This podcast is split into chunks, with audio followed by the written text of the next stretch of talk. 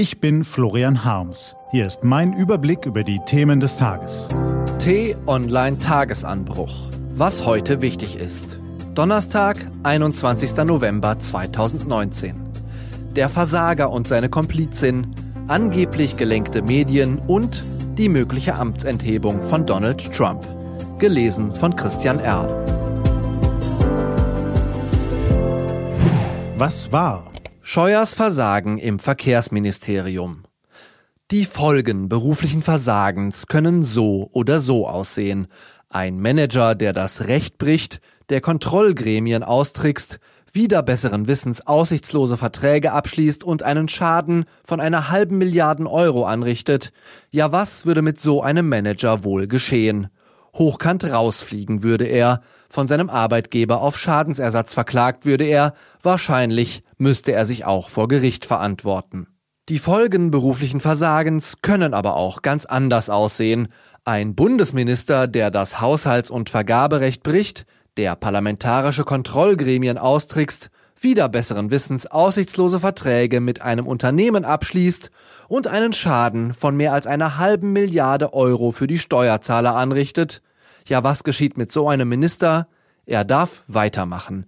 Er darf einfach weitermachen, geduldet von einer pflichtvergessenen Bundeskanzlerin und einem CSU-Chef, dem das Gemeinwohl piep egal zu sein scheint. Hört man sich im politischen Berlin um, vernimmt man die Einschätzung, Verkehrsminister Andreas Scheuer ist nach seinem Mautdesaster nur deshalb weiter Verkehrsminister, weil kein anderer CSU-Politiker Lust verspürt, die Schweinerei im Untersuchungsausschuss auszubaden.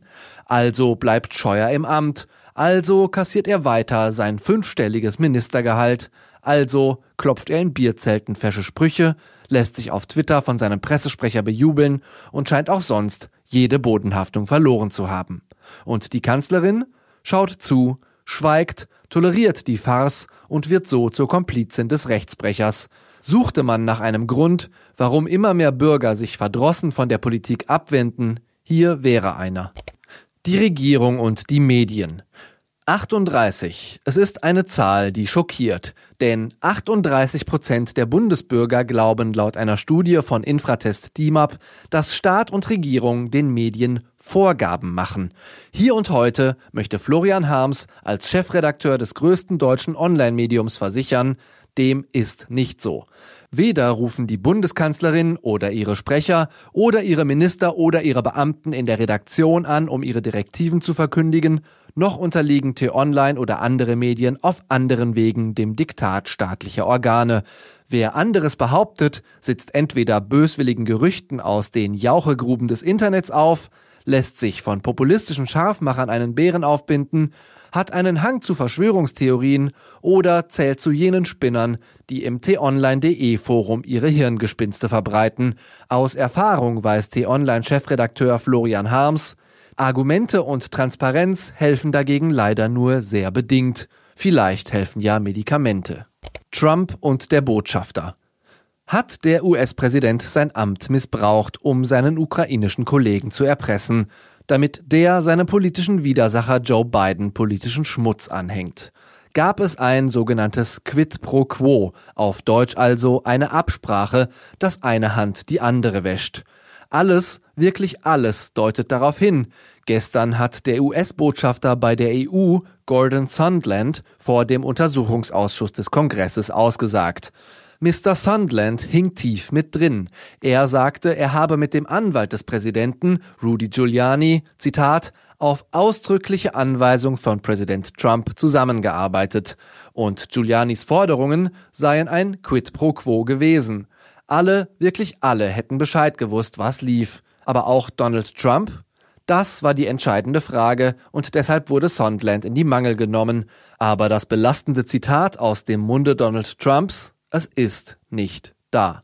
An Trumps Unschuld kann man, wenn man die Anhörungen verfolgt, beim besten Willen nicht glauben, aber der Glaube kann zwar Berge versetzen, jedoch wohl nicht den Donald aus dem Amt. Was steht an? Auf t-online.de geht's heute auch um diese Themen. Der Mord an Fritz von Weizsäcker erschüttert Berlin. Warum der Täter mit einer Tüte über den Händen abgeführt wurde. Das britische Königshaus ist nach dem Skandal um Prince Andrew in der Krise und Annegret Kramp-Karrenbauer darf heute schon mal den Konferenzsaal in Leipzig inspizieren, in dem sie sich ab morgen dem geballten Missmut vieler CDU-Delegierter stellen muss. Das war der T-Online-Tagesanbruch vom 21. November 2019. Produziert vom Online-Radio- und Podcast-Anbieter Detektor FM.